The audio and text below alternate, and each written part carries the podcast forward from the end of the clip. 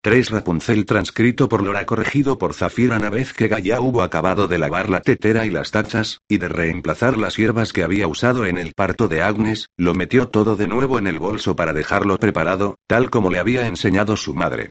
A continuación recolocó los objetos que los guardias habían desordenado en el registro, para que la casita se pareciera lo más posible al hogar que había sido. Hasta las dos velas amarillas que encendían por la noche en honor de sus hermanos habían sido desplazadas algunos milímetros de su lugar de siempre. Pese al restablecimiento del orden, Gaia seguía inquieta. Cuando se derrumbó en la silla de su padre, ante los rescoldos de la chimenea, no consiguió calmarse lo suficiente para conciliar el sueño, ni siquiera cuando el calor aplacó la fatiga de sus músculos. En ese momento oyó que llamaban con suavidad a la puerta de atrás. Se levantó, ¿quién es? Yo, Teo. Me envía a mí, para ver cómo estás. Gaia abrió la puerta y Teo Rup entró extendiendo los brazos. ¿Dan miedo, no? Dijo. Gaia voló agradecida hacia él y cerró los ojos cuando sus fuertes brazos la envolvieron. El alfarero, con su olor habitual a polvo y arcilla, le dio palmaditas en la espalda. Ella estornudó. Oye, dijo liberándola, a ver qué te parecería pasar la noche con Amy y conmigo, no creo que te apetezca estar aquí sola. Gaia retrocedió hasta la chimenea y echó otro leño al fuego. Gracias, respondió, acercando un taburete e indicando al hombre que se sentara en la silla de su padre, más cómoda, pero prefiero quedarme. Mis padres pueden volver en cualquier momento. En realidad no te he visto regresar a casa, en caso contrario hubiera venido antes, dijo Teo a modo de disculpa. Amy ha visto irse al guardia hace unos diez minutos y ha dicho que tenías que estar aquí. Solo se había quedado uno de ellos, ¿no? Gaia asintió y dijo. Con uno bastaba y sobraba. Teo se sentó despacio y Gaia le estudió la cara para ver si sabía algo más. Él y su mujer, Amy, vivían en la casa de enfrente y, como los demás vecinos, debían haber visto que se llevaban a sus padres.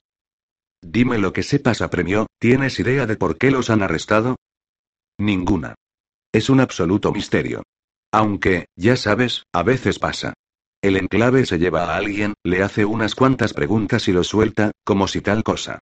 Seguro que tus padres se han topado con alguna persona o han visto algo y el enclave quiere información. Pero si solo es eso, ¿a qué viene el arresto? ¿Por qué no les han preguntado aquí lo que querían saber? Mis padres hubieran colaborado. No sé, dijo Teo, pero ellos actúan así. Gaia se miró las manos y extendió los dedos hacia la lumbre. Confiaba en Teo. Lo conocía de toda la vida, y su hija Emily era su mejor amiga. ¿Sabes si mi madre guardaba algún tipo de lista? Preguntó, ¿o un calendario? Él apretó los labios. Tu madre tiene un montón de listas. ¿Por qué lo dices? Eso es lo que quería averiguar el sargento Gray. Teo se cruzó de brazos, con cara de perplejidad. Pues si fuera por listas, tendrían que arrestar a toda la comunidad. Gaia miró detrás de él, hacia el rincón de costura de su padre, a sus cajas y sus cestas de materiales, agujas y patrones. Su alfiletero amarillo había rodado hasta el pedal de la máquina de coser. Entonces, ¿crees que no debo preocuparme? Dijo yendo a recogerlo. Yo no lo diría exactamente así, cielo. Yo diría que preocuparse no te serviría de nada. Gaia observó su cariñosa sonrisa, la dulzura de su mirada. Ven con nosotros, insistió él. Si no, Amy me va a poner la cabeza como un bombo y Emily me la va a arrancar directamente. Ella respiró hondo e hizo un gesto de negación con la cabeza. Tengo que quedarme. Pero por lo menos vendrás a cenar, ¿no? Mañana. Es posible que para entonces ya sepamos algo. Gaia giró el alfiletero entre sus dedos, asintiendo. Estaba muy cansada y, gracias al consuelo que le había ofrecido su sensato amigo, esperaba ser capaz de dormir un poco. Gracias por venir, le dijo, ahora estoy mucho mejor. Todo irá bien, ¿verdad? Teo se levantó y le dio otra tanda de palmaditas en el brazo.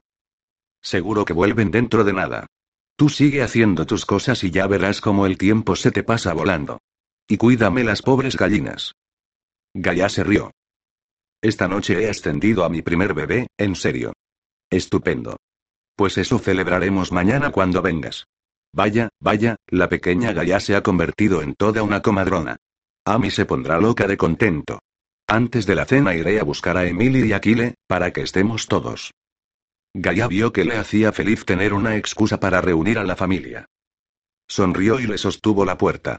Cuando se hubo ido, fue capaz de acostarse en la cama de sus padres, cubrirse con sus mantas, respirar su aroma y dormirse por fin. Bajo el brillante sol del mediodía, enfiló con el tercer bebé de mayo hacia la puerta sur del enclave, pero esta vez no sentía orgullo ni emoción sino simple agotamiento y el perpetuo horror que rondaba en el fondo de su mente. El polvo marrón de la carretera raspaba sus zapatos mientras avanzaba pesadamente hacia el muro. Se bajó las mangas largas de su vestido marrón, agradeciendo que, al ser de tejido ligero, no diera demasiado calor. Al echarse el sombrero hacia adelante para protegerse la cara, notó que unos rayitos de luz se colaban por la trama del ala y caían sobre el bebé que llevaba en brazos. Hacía ya tres semanas que no tenía noticias de sus padres, ni de Agnes, ni de la vieja Meg, y empezaba a perder la esperanza de volver a verlos. Al principio, el terror y la soledad fueron tan agudos que llegó a sentir que la inmensa necesidad de estar con ellos la volvería loca. Entonces trataba de recordar las palabras que Theo Rub no dejaba de repetirle, que todo iría bien, pero solo su trabajo la obligó a continuar y, gracias a él, había logrado convertir la impotencia y el pánico iniciales en una suerte de agotamiento hiriente y aturdido. Sus sueños estaban plagados de pesadillas. En la plaza, delante del altar, varias familias habían instalado puestos y los habitantes de Warfton acudían en masa al bullicioso mercadillo. Había incluso algunos residentes del enclave, para los cuales, Gaia se había escandalizado al saberlo, se ascendían considerablemente los precios. Saludó a Amy Ruth, situada delante de una manta extendida sobre la que había colocado sus cuencos, fabricados el mes anterior en su rueda de alfarero. El viejo Perry estaba sentado bajo una sombrilla improvisada, con un barril de agua y una fila de tazas. El olorcillo del vinagre para enjuagarlas entre cliente y cliente daba ganas de beber, pero Kaya tenía que seguir a lo suyo. Otro hombre vendía alfombrillas y sombreros de lana. Otros huevos, canela molida, hierbas y panes integrales. Gaya oyó un tintineo de monedas y vio al herrero cambiar un cuchillo por varios pases para el baltar. En lo alto, un par de palomas volaron con energía hasta desvanecerse en el nido del tejado del edificio que presidía la plaza. Varios niños sucios y descalzos corrían entre los puestos, riendo y jugando a la pelota. El viejo mezquite arrojaba un estanque de sombra donde varios ancianos descansaban en los desvencijados taburetes que siempre rodeaban el tronco del árbol. ¿Vas a ir luego al altar, Gaia? Le dijo Perry, que se abanicaba con un paipai. Esta noche, no. Pues otra será. Gaia miró la fachada del altar, con sus puertas cerradas para mantener fresco el interior. Desde el arresto de sus padres, había evitado el edificio comunitario y su escapismo paliativo, pero en ese momento, al ver entrar a dos niñas, recordó el lugar mágico que había sido para ella durante la infancia. Hasta hacía muy poco le habían encantado los trajes de colores, la música y el baile que se extendían por la gigantesca pantalla, y también le encantaban los programas especiales sobre la vida del enclave, con sus modas, sus fiestas y sus refinamientos. Y los que hablaban de la familia del protector, de sus dos hijos, el ascendido y el propio, y de sus gemelas, solo algo menores que ella. Disfrutaba con las imágenes de archivo de la Edad Fría, con su tecnología extraña, y de los documentales sobre naturaleza, donde salían caballos, elefantes y otras especies extinguidas. Pero, de pequeña, lo que más le gustaba eran los cuentos de hadas, porque la transportaban a una vida distinta. Esos le hacían compañía durante muchas semanas. Con cerrar los ojos en el porche trasero, viajaba al mundo submarino donde cantaban las sirenas, al país donde los duendes vivían en un claro del bosque, o a la torre del castillo donde la princesa víctima de una maldición dormía años y años acumulando polvo y después crecía en un bosque encantado y llegaba un príncipe y tenían hijos para ellos solos. Recordaba en particular que la noche del quinto cumpleaños de Emily Ruth, los padres de esta prometieron llevar a Emily, Gaia y su amiga Sasa al altar para ver Rapunzel. Encima, Sasa no había ido nunca, porque su familia no podía permitirse los pases, así que Gaia y Emily contaban con la emoción añadida de describirle la maravilla que le esperaba. Es enorme, dijo Emily, tan alto como el muro del enclave, y tiene dibujos que se mueven. Iban de la mano, con Emily en medio, guiando a sus padres hacia la plaza. Primero se pone todo negro, añadió Gaia, con luces en el techo que parecen estrellas, y en las paredes otras luces que bajan hasta una especie de horizonte, como cuando anochece. Entonces sabes que va a empezar. ¿Y la gente va todas las noches? preguntó Sasa. No. Bueno, los mayores a lo mejor, pero solo cuando tienen pases, dijo Emily. Cuando ésta acercó la cabeza a las suyas, Gaia olió en su aliento la tarta de cumpleaños. Mi mamá los tiene porque es mi cumpleaños. Gaia esperaba que Rapunzel fuese tan buena como las otras. Su madre le había dicho que salía una torre, como las del bastión, y una princesa con una trenza larguísima. Ella y sus dos amigas se habían trenzado el pelo para la ocasión, y las trenzas castañas de Gaia eran las más largas. Las rubias de Sasa eran las más cortas, y Emily tenía el cabello tan fino que solo se había hecho una. En cuanto cruzaron las altas puertas, Gaia miró a Sasa, que contemplaba las estrellas del techo con el debido sobrecogimiento. ¿Lo ves? dijo Gaia. Sasa se limitó a quedarse con la boca abierta, muda de asombro. Emily le dio un codazo. Te va a encantar. Todavía te falta la función. Vamos, dijo Gaia, empujando de nuevo a Emily para meterla por el largo pasillo que bajaba hacia la inmensa pantalla. La gente empezaba a llenar los bancos, hablando y riéndose. Muchas de las mujeres se abanicaban despreocupadamente con sus paipais y algunos de los hombres más jóvenes, los que no se habían cubierto los brazos al trabajar en los sembrados, lucían quemaduras de un rojo intenso. Gaia miraba hacia atrás para buscar a los padres de Emily, deseando mentalmente que se dieran prisa, cuando para su sorpresa, vio que se metían en una fila de bancos situada a medio camino de la pantalla. Niñas. Llamó la madre de su amiga. Emily y Sasa se volvieron obedientemente, pero Gaia tiró de la mano de Emily y dijo, No, vámonos delante. Los bancos buenos están ahí, mira. Hay muchos. Emily meneó la cabeza. Un par de adultos pasó por su lado, empujándolas. Ahí no podemos ir, contestó Emily. ¿Por qué no? Ahí se sientan los raros. Gaia no la entendió. No tenía ni idea de quiénes eran los raros. Ella y sus padres se sentaban siempre delante, y sus amigos igual, y era desde donde mejor se veía. Soltó la mano de Emily y se volvió para seguir bajando por el pasillo, hacia la pantalla. Gaia. Llamó autoritariamente el padre de su amiga. Pero ella siguió avanzando, como si no pudiera hacer otra cosa, como si la cuesta la empujara hacia abajo. Allí estaban los bancos donde ella y su familia se sentaban siempre, y el chico con el labio partido y el chico con muletas. Los padres de ambos estaban todavía de pie, hablando entre ellos. Vio al niño silencioso y malhumorado que vivía con el artista, y a una niña muy pequeña con un brazo que no le había crecido bien. La niña levantó la mano para saludarla. Raros, pensó. Dejan que las familias raras se sienten delante, Gaia. Dijo el padre de Emily. Ella respingó al sentir su pesada mano en el hombro. Hoy nos sentaremos un poco más atrás, añadió con suavidad. Un susurro llegó hasta ellos. Eh, Teo, puede sentarse aquí, dijo con naturalidad un hombre, y sus amigas también, si quieren. El padre de Emily la tomó de la mano. Gracias, no hace falta. Gaia, enmudecida, sintió que tiraba de ella. Vamos, Gaia dijo él en voz baja, la función va a empezar. De repente, se dio cuenta de que casi todos se habían sentado y de que las conversaciones se apagaban. Al volverse vio filas y filas de caras y, al empezar a mirarlas una a una, todas se volvieron hacia ella como movidas por una sola voluntad. Gaia llevaba su vestido nuevo, el que le había hecho su padre hacía una semana. Era marrón y bonito, con un cuello suave y redondo y un lazo en la espalda, un lazo que hacía juego con los de sus trenzas. Pero sabía de sobra que la gente no miraba su vestido, sino su cara.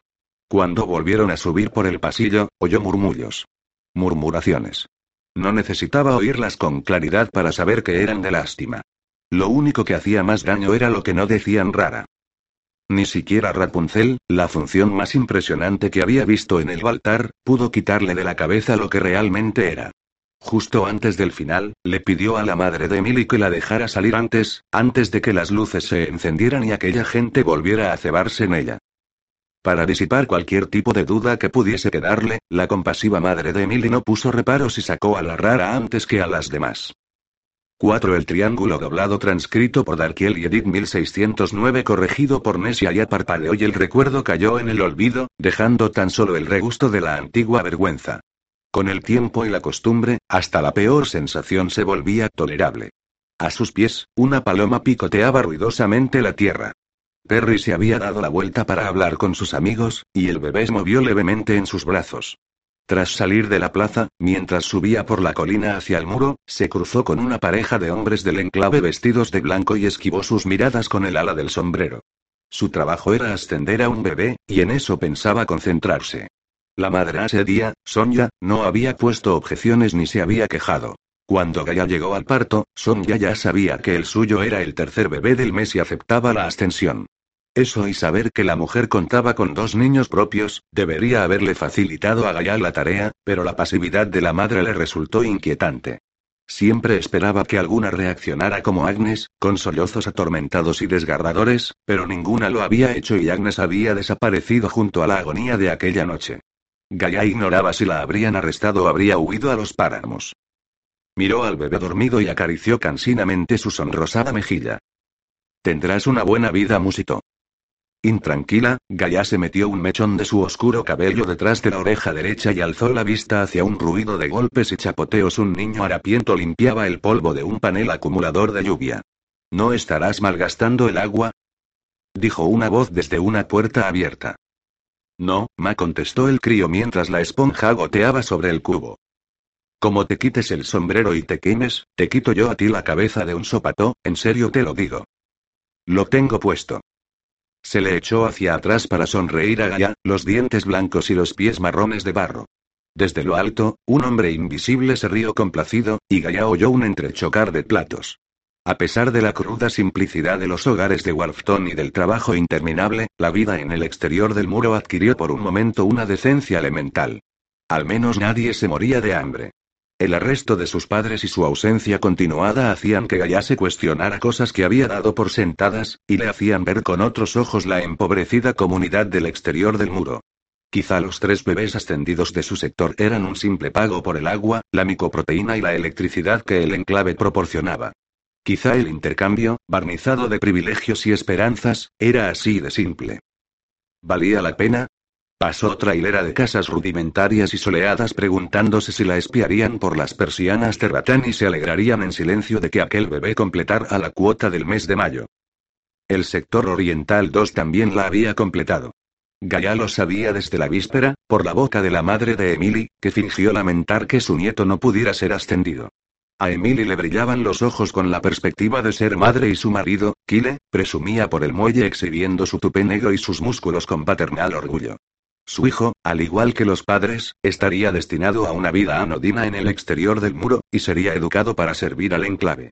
Gaia no podía sentirse feliz por ellos, pues sabía lo duramente que tendrían que luchar, pero tampoco podía sentirse triste, lo que no hacía sino aumentar su confusión. Al seguir subiendo por la carretera, divisó el inlago a su derecha. Desde aquella altura era incluso posible imaginar cómo había sido en otros tiempos el lago superior lleno de agua dulce, una vasta reserva que se habría extendido brillando hasta el horizonte meridional. Ahora Warfton señalaba la linde de una gran cuenca vacía que se precipitaba a un valle granítico, con abanicos aluviales de grandes peñascos y salientes de álamos y flores silvestres. Donde una vez hubo agua, no quedaba de azul más que el gris azulado de la lejanía. A la izquierda de Gaia, agrandándose opresivamente a cada paso, se alzaba el inmenso muro del enclave. A esa hora del día, la puerta sur estaba abierta y, al doblar el último recodo del camino, Gaia vio los bonitos edificios del interior. Los adoquines trazaban ondas a lo largo de la avenida que ascendía en curva, donde una fila de elegantes tiendas con toldos blancos arrojaba una capa de sombra invitadora sobre la acera.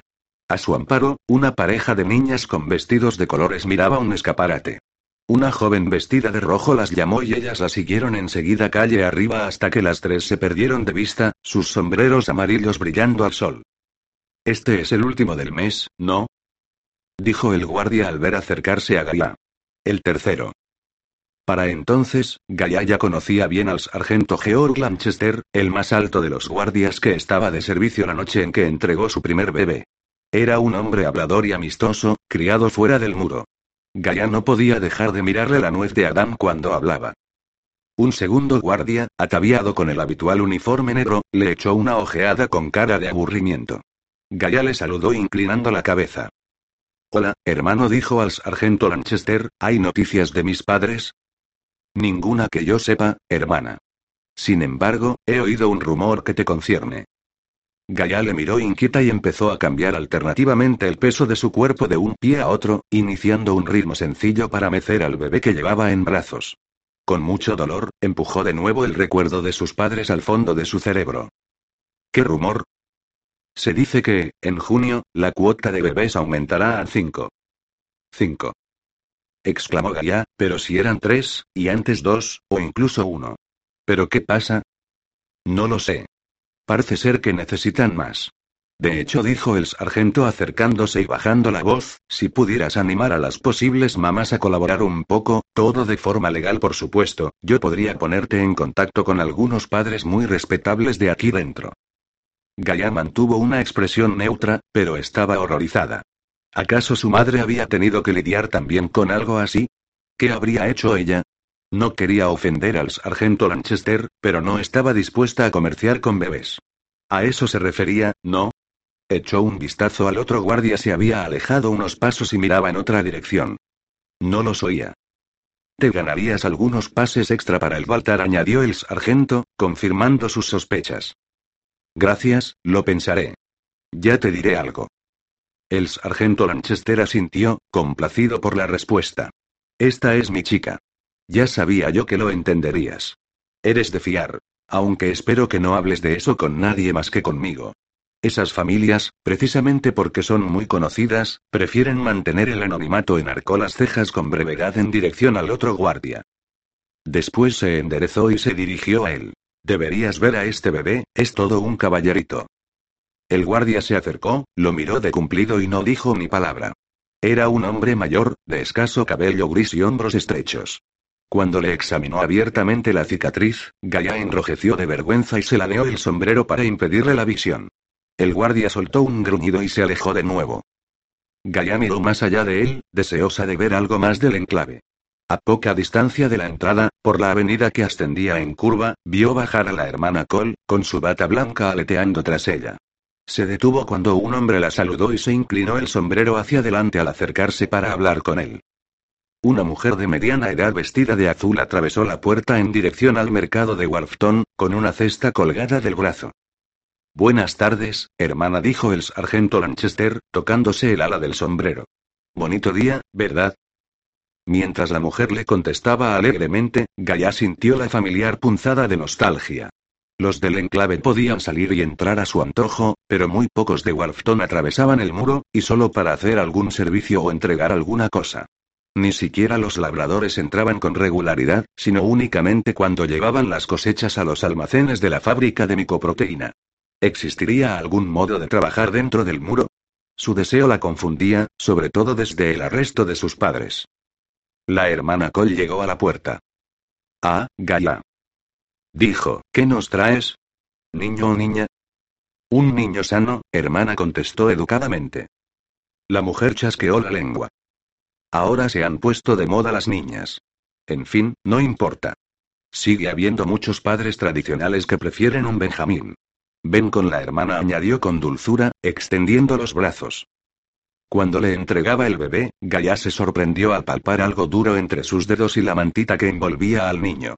Miró a la hermana Cole, pero la expresión de la mujer no mostraba cambio alguno. Aún así, como sintió que lo empujaba hacia ella, lo agarró rápidamente y se lo guardó con disimulo en el bolsillo. Mira qué boquita más linda, dijo la hermana Cole, ¿cuándo ha nacido? Gaia tenía el pulso acelerado. Tratando de actuar con naturalidad, miró el reloj que llevaba al cuello. Hace 72 minutos. La chica lleva aquí sus buenos 15 minutos, terció el sargento Lanchester.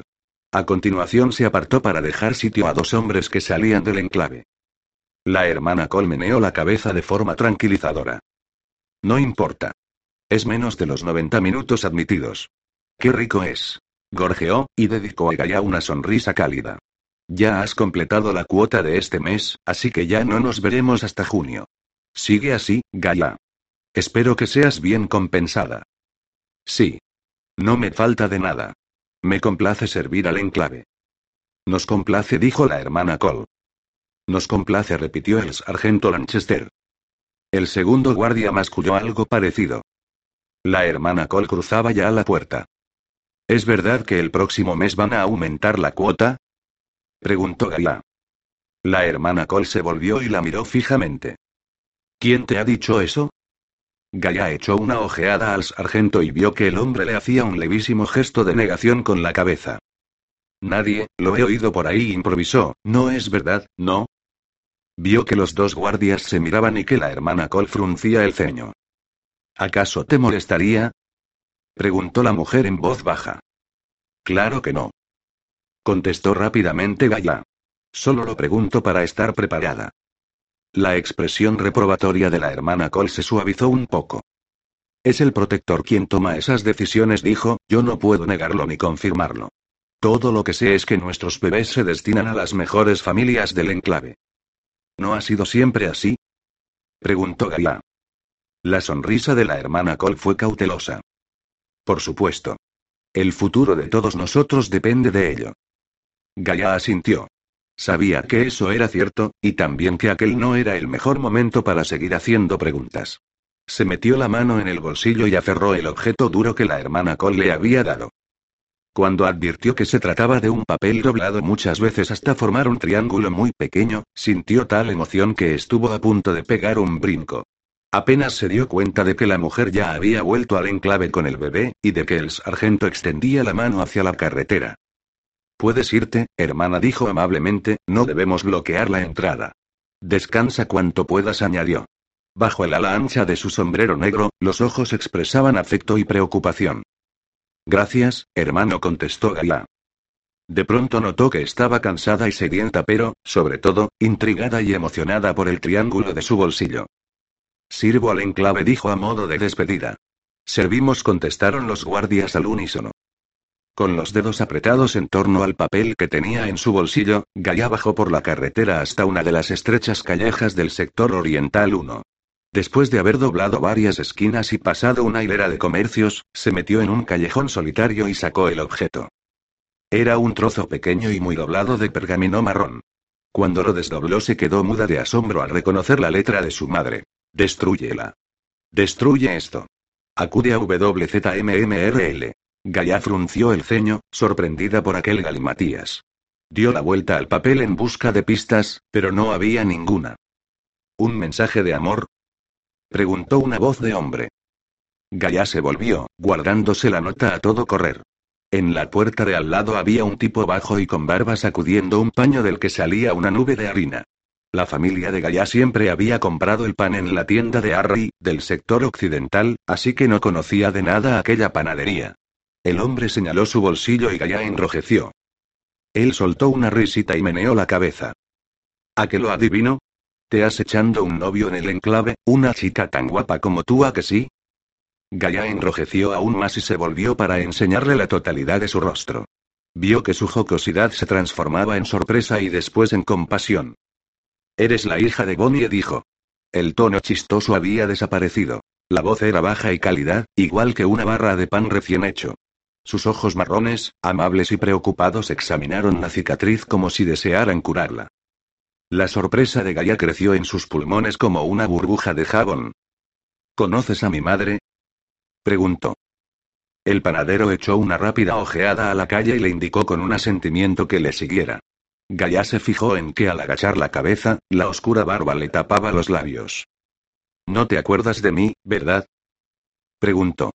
Soy Derek Blatir. Mi mujer y yo vivíamos en el sector occidental 3 cuando nuestros hijos eran pequeños. Conozco a tus padres de toda la vida. Pasa, por favor. Gaia miró con curiosidad a su alrededor.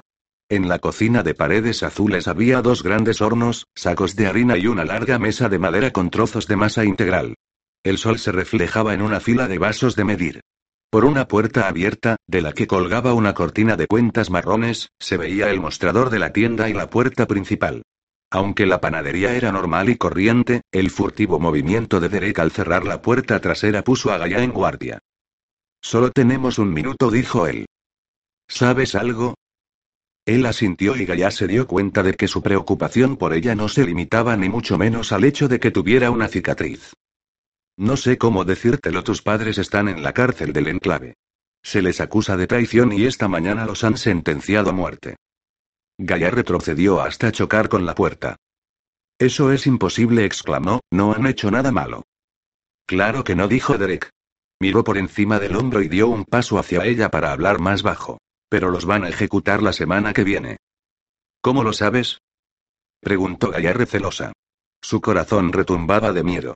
Aquel hombre podía estar engañándola, podía ser un guardia disfrazado para ver si ella misma era o no era una traidora.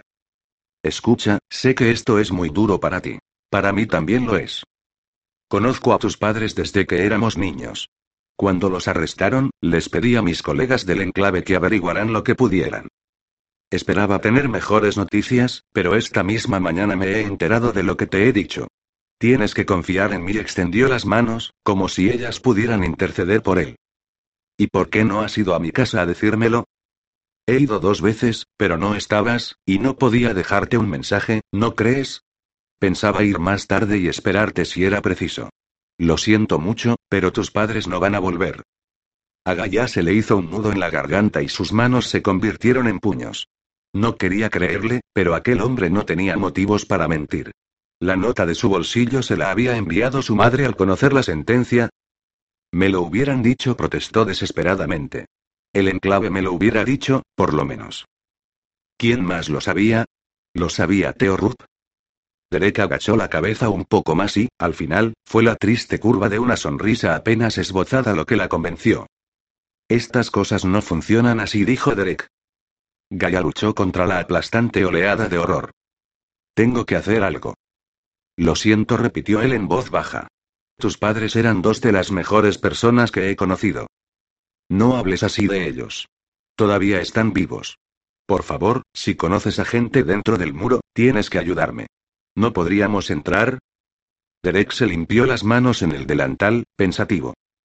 Es muy peligroso, contestó, allí no entra nadie. Tiene que haber algún modo, insistió Gaia. Aquello era peor que sus peores pesadillas. De pronto se enfureció consigo misma por las semanas de dócil inactividad. Debería haber hecho algo, haber protestado de alguna manera, no haber continuado sirviendo al enclave como una estúpida esclava. Se quitó el sombrero y se pasó una mano por el pelo, intentando pensar. Si el enclave era capaz de ejecutar a gente inocente como sus padres, no merecía la menor lealtad. Y si había alguna posibilidad de salvarlos, los salvaría. Podía ir a la puerta sur y preguntar por el hermano Iris, como le había indicado el sargento Gray, y darle el paquete de la vieja Met. El hermano Iris estaba directamente por debajo del protector, así que el paquete tendría algún valor. Gaia seguía llevándolo atado a la pierna, bajo la falda. Lo había examinado y sabía que contenía una cinta marrón bordada con hilos de seda, pero el dibujo carecía de sentido para ella. Tanto esa cinta como la nota que llevaba en el bolsillo parecían mensajes cifrados. En ese momento cayó en la cuenta seguro que la cinta era la lista que buscaba el sargento Gray, y seguro que a ella se refería su madre en la nota al decirle con tanta urgencia que la destruyese. Se apoyó en una de las encimeras. La cabeza le daba vueltas. Tiene que haber alguna forma de cruzar el muro, dijo. Derek se acarició la barba. Solo hay una forma legal de entrar por la puerta. Cualquier otra se castiga con la muerte. Gaia se le acercó y se aferró a su decisión como si aferrara uno de los vasos de medir del panadero. Tenía que ver a sus padres. Tenía que entrar como fuese. Me da igual el castigo. Necesito que me ayudes a entrar en la cárcel del enclave. ¿Podrás hacerlo? A Derek se le desorbitaron los ojos. ¿Te das cuenta de lo que me pides? A Gaia no le importaba nada que la consideraran la mayor de las traidoras, ya no. Por favor, rogó, necesito ver a mi madre. Tengo que darle una cosa que puede salvarle la vida. ¿El qué? Gaia meneó la cabeza. Tú mismo has dicho en broma que tenía un novio ahí adentro. ¿Y si yo te dijera que es cierto y que necesito verlo? Olvídate de mis padres, solo necesito que me ayudes a entrar. Lo demás lo haré yo. No puedo correr ese riesgo. Te pagaré. Derek inclinó la cabeza, se acercó a la mesa central y dio forma alargada a uno de los trozos de masa. Después dejó la barra sobre un paño enharinado y empezó con otro trozo. Si no hubiese fruncido el ceño como lo fruncía, Gaia hubiera pensado que la estaba ignorando, pero parecía concentrado en el asunto y, por lo visto, amasar pan le ayudaba a pensar. Derek dijo bajito, has dicho que tenías hijos. Yo soy la única que les queda. Seguro que están muertos de preocupación por mí, ¿no querrían ellos que me ayudaras? Él le echó un vistazo y dejó otra barra sobre el paño. Lo que querrían es que no te dejara correr riesgos, contestó duramente. Pero yo quiero estar con ellos. También ellos son lo único que me queda a mí. Tienes que ayudarme a entrar. Gaia, que se había acercado a la mesa, miró otra vez hacia el exterior por el cristal de la puerta delantera. Por la calle pasaban niños, riéndose, y una mosca negra zumbaba al sol. No es tan fácil como te crees, lo de rebelarse, dijo Derek. Seguía trabajando velozmente sin apartar los ojos de la masa. Teóricamente hablando, por supuesto. La gente desaparece de forma bastante curiosa simplemente por criticar al enclave. Además, muchas de nuestras familias tienen hijos en la guardia, no podemos combatir contra nuestros propios familiares. Y muchos tenemos niños que fueron ascendidos, y esos niños correrían peligro si atacáramos. ¿Cómo íbamos a unirnos para luchar contra el enclave? ¿Y por qué razón? Gaia estaba cada vez más convencida de encontrarse en el lugar adecuado por mucho que quisiera disimular, aquel hombre llevaba pensando en rebelarse mucho más tiempo que ella. Por favor, Drek, tengo ahorrados 40 pases para el Baltar. Te daré 30 si me ayudas. Derek soltó una carcajada, genuinamente divertido. 30 pases. exclamó. Ni por el doble valdría la pena. Gaia apretó los dedos contra el tablero de madera cubierto de harina. Te doy los 40. Es todo lo que tengo. Y agua para una semana. Por favor, ayúdame. Derek la observó con curiosidad. ¿Pero qué crees que vas a adelantar con pasar el muro? Te arrestarán en cuestión de minutos. Si es eso lo que quieres, puedes conseguirlo gratis en un 2x3. Acércate a la puerta sur y diles que has estado ocultando a propósito la lista de tu madre. Gaia sintió que el calor se le escapaba de la cara, sintió que se quedaba más blanca que la mismísima harina. Tragó saliva de forma audible. Derek volvió a reírse y la señaló con un dedo enharinado. Luego, llevaba yo razón. Tienes una cara transparente, niña, pese a la cicatriz. ¿Quién más lo sabe?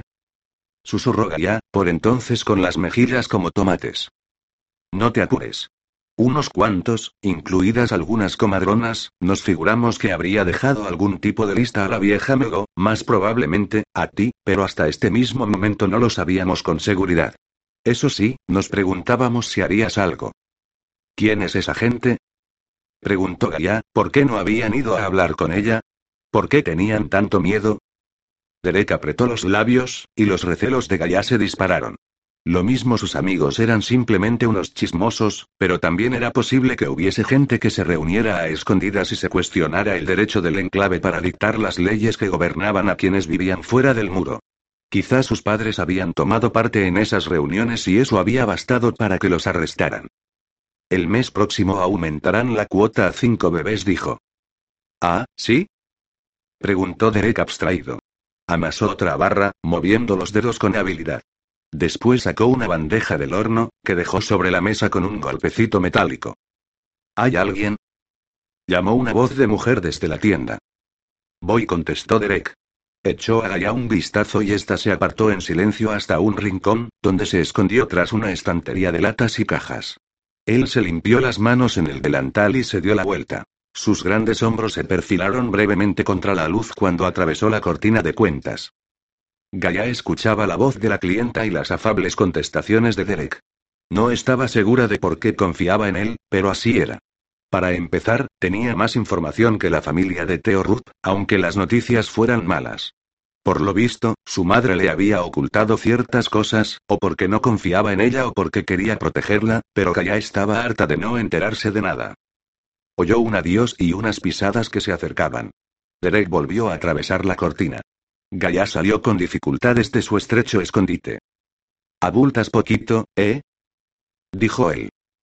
Gaia se acercó a la mesa. Ya lo había decidido. Tiene que ser esta noche, no hay tiempo que perder. Derek frunció el ceño y la miró de hito en hito. Gaia no se achicó ante la intensa mirada.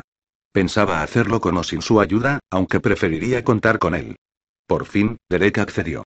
Luego volvió a dedicarse a su pan y, con un cuchillo, hizo una pequeña muesca en la superficie de cada barra amasada. A medianoche le dijo. Ponte un vestido rojo. Gaia soltó un gritito ahogado. Además de caro y llamativo, el rojo era tabú para quienes vivían fuera del muro. Y un cartel que diga, voy al asalto del enclave. Él soltó una risita y levantó apenas la vista del pan. No sabes gran cosa tú, ¿verdad? Rojo. Y tráete los pases. El agua puedes dejarla en casa de tus padres, ya la recogeré después. Gaia asintió. La dejaré en el porche trasero. La puerta principal se abrió de nuevo y se oyeron las pisadas de otro cliente. Derek volvió a limpiarse las manos y sacó algo de un estante alto, una barrita de pan integral. Cuando se la lanzó, Gaia la atrapó con ambas manos. Te acaba de salir un novio en el enclave, pequeña, dijo el panadero sonriendo. Ahora, vete. Gaia salió por la puerta trasera al calor del sol. Sabía que solo estaba bromeando y que era una forma de decirle que aceptaba el trato, pero la palabra novio le chirrió. Y no haberlo tenido jamás no ayudaba precisamente. Nunca había visto a un chico que la atrajera y, por supuesto, nadie podía sentirse atraído por ella. Para acabarlo de arreglar, sufrió una visión repentina del atractivo rostro del sargento Grey, cosa que la irritó aún más. Solo lo había visto un momento y con poca luz, pero su cara ensombrecida se había grabado en su memoria. Seguro que ha tenido su cuota de novias, pensó. Algunas chicas se sentirían atraídas por su cara bonita, aunque por dentro fuera más frío que la edad fría. Bueno, en cualquier caso, no era asunto suyo. Con la barra de pan bajo el brazo, al calor de su costado, casi como el bebé de Son ya hacía unas horas, se apresuró por las calles traseras de Wolfton para llegar a casa. Sin embargo, su cabeza le llevaba horas de adelanto, imaginando el camino por esas mismas calles en dirección contraria y preguntándose cómo diablos iba a arreglárselas para encontrar un vestido rojo. Pero, por primera vez en semanas, tenía un propósito, y podía canalizar toda su ansiedad en un plan para infiltrarse en el enclave. 5 pan y transcrito por Carlota corregido por Ana a cuestión del vestido rojo resultó, en principio, de lo más sencilla. Su padre guardaba un tinte rojo entre sus útiles desastre. Lo puso a hervir en una olla con agua donde echó su falda marrón y una túnica blanca con capucha que el año anterior había llevado en la fiesta del solsticio de verano. Miró cómo se teñían. La falda estaba quedando granate oscuro y la túnica amenazaba con un rosa chillón. Removió con todo una cuchara de madera, sintiendo el vapor en la cara. Después se sentó y leyó otra vez la nota de su madre: Destrúyela. Destruye esto. Acude a WZMMRL. Era obvio que las letras mayúsculas contenían algún tipo de clave que su madre esperaba que entendiera. Levantó la cabeza para escuchar ruidos del exterior de la silenciosa casita, pero solo se oía a lo lejos el martilleo rítmico del metal en la herrería y, en el patio trasero, los suaves gorjeos de un pájaro que cantaba y saltaba entre las flores de su madre.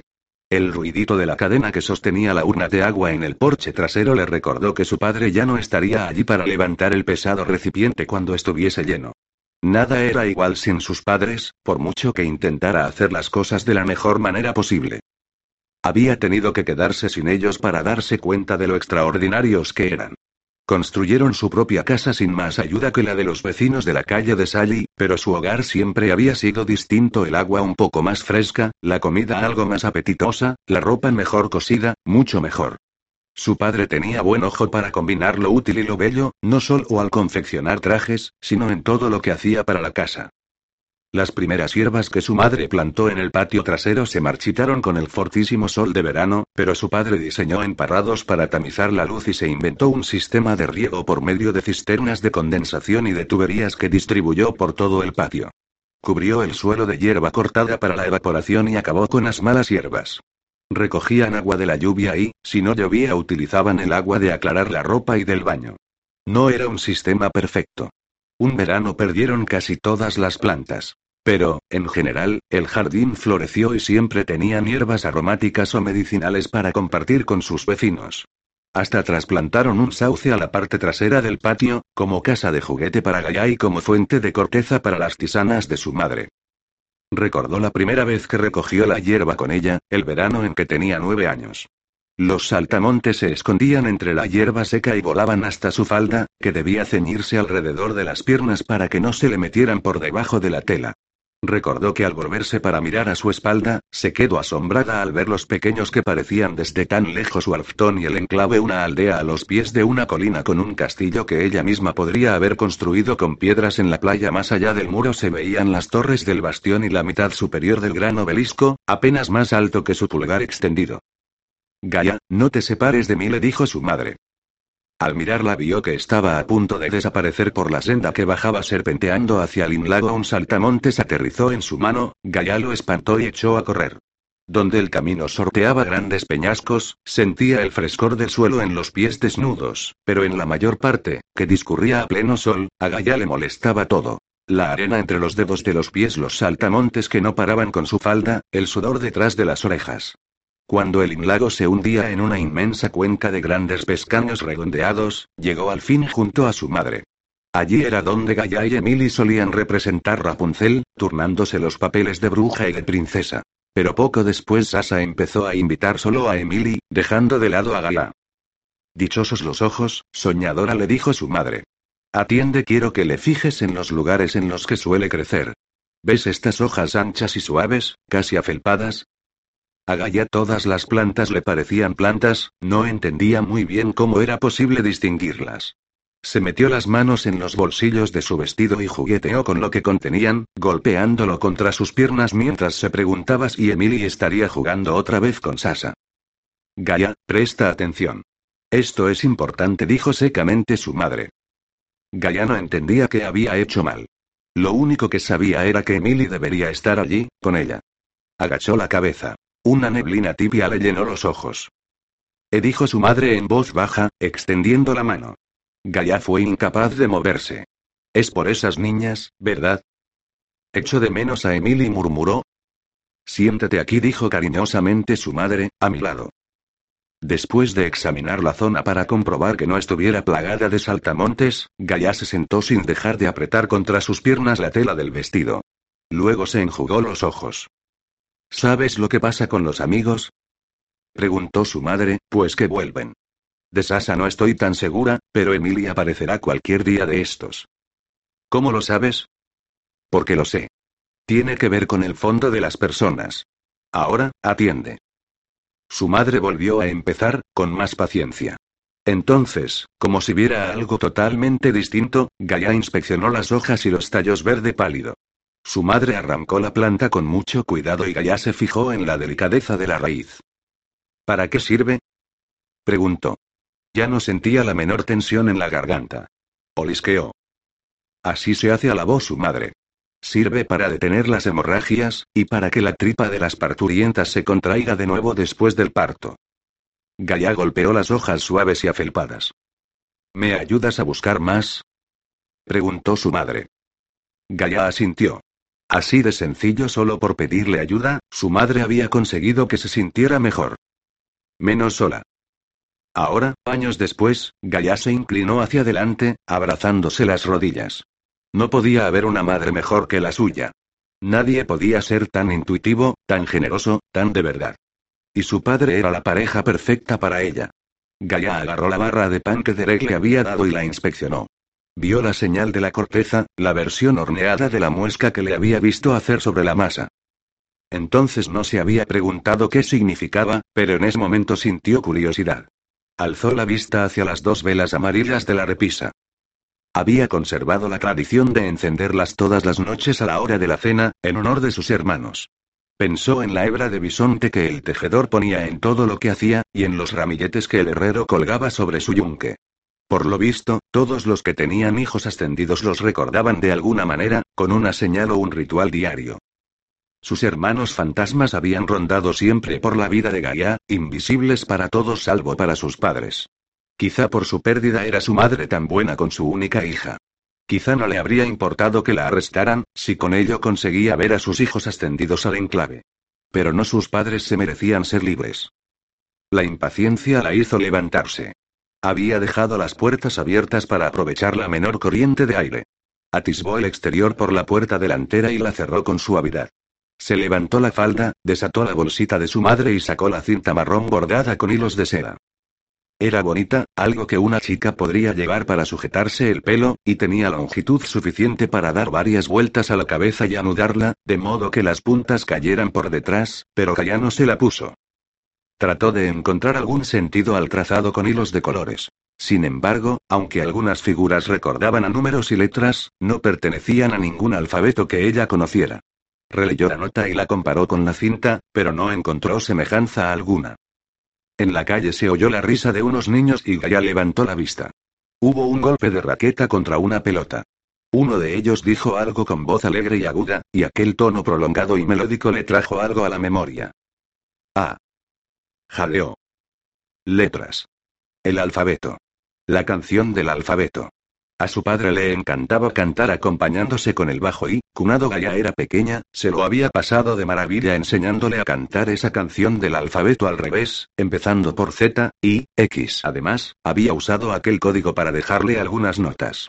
Decidió aplicar el mismo sistema a la nota de su madre. La miró de nuevo y empezó a descifrarla, cambiando cada letra por la que correspondía empezando por la Z. Por ejemplo, W era D, y así sucesivamente. Destrúyela. Destruye esto. Acude a Dan y O. Gaia se desanimaba cada vez más, aquello no tenía sentido. La letra era de su madre, pero el código era de su padre. La habían escrito juntos o era que su madre se acordaba del truco. El mensaje en sí decía lo mismo que le había dicho la vieja Meg que fuera a ver a su abuela, Dani Orión, pero su abuela llevaba muerta más de diez años. Gaia apenas la recordaba y sus padres rara vez hablaban de ella. Era como si su muerte hubiera sido algo trágico o vergonzoso y, al pensar en ello, advirtió que ni siquiera sabía cómo había muerto. No recordaba ningún funeral. ¿Sería posible que siguiera viva? Supuso que, de ser así, rondaría los sesenta y pico años. Desde luego sería vieja, pero no era inconcebible vivir tanto. Es decir, su madre también le pedía que fuese al bosque muerto. Gaia toqueteó una y otra vez el trozo de pergamino, lo volvió una y mil veces en su mano hasta que estuvo tibio y, por último, se acercó a la chimenea y lo arrojó al fuego, donde ardió un segundo antes de convertirse en cenizas. Para obedecer a su padre, debía destruir también la cinta. Miró de cerca los hilos de seda, esperando que se tradujeran por sí solos en un mensaje comprensible, pero el dibujo resultaba indescifrable. Al palparla en toda su longitud, de aproximadamente un metro, encontró la costura de un segmento añadido para alargarla. Los hilos del trozo más nuevo tenían colores más vivos. Es un trabajo demasiado cuidadoso para mamá, pensó Gaia. Fuera cual fuese el significado, no se veía con fuerzas para destruirla. Esperaba que su madre la perdonara. La envolvió con suavidad alrededor de su pulgar, haciendo un pequeño aro que cabía en la mano. Luego suspiró, la devolvió a su bolsa y se ató esta a la pierna. Tras ello removió la ropa con la cuchara de madera. Incluso esta se había teñido de rojo. La falda marrón estaba granate, pero la camisa seguía empecinada en el rosa fosforito. Pues ya está bien. Masculló. Sacó la falda y la echó a un cuenco. Cuando estuvo fría, la escurrió y la colgó en el tendedero del patio de atrás, a poca altura, para que nadie la viera por encima de la tapia. Añadió lo que quedaba de tinte a la olla y vio con satisfacción que la reluciente blusa se volvía por fin rojo sangre. Si Derek quiere rojo, tendrá rojo, pensó. Esa orden al menos podía cumplirla.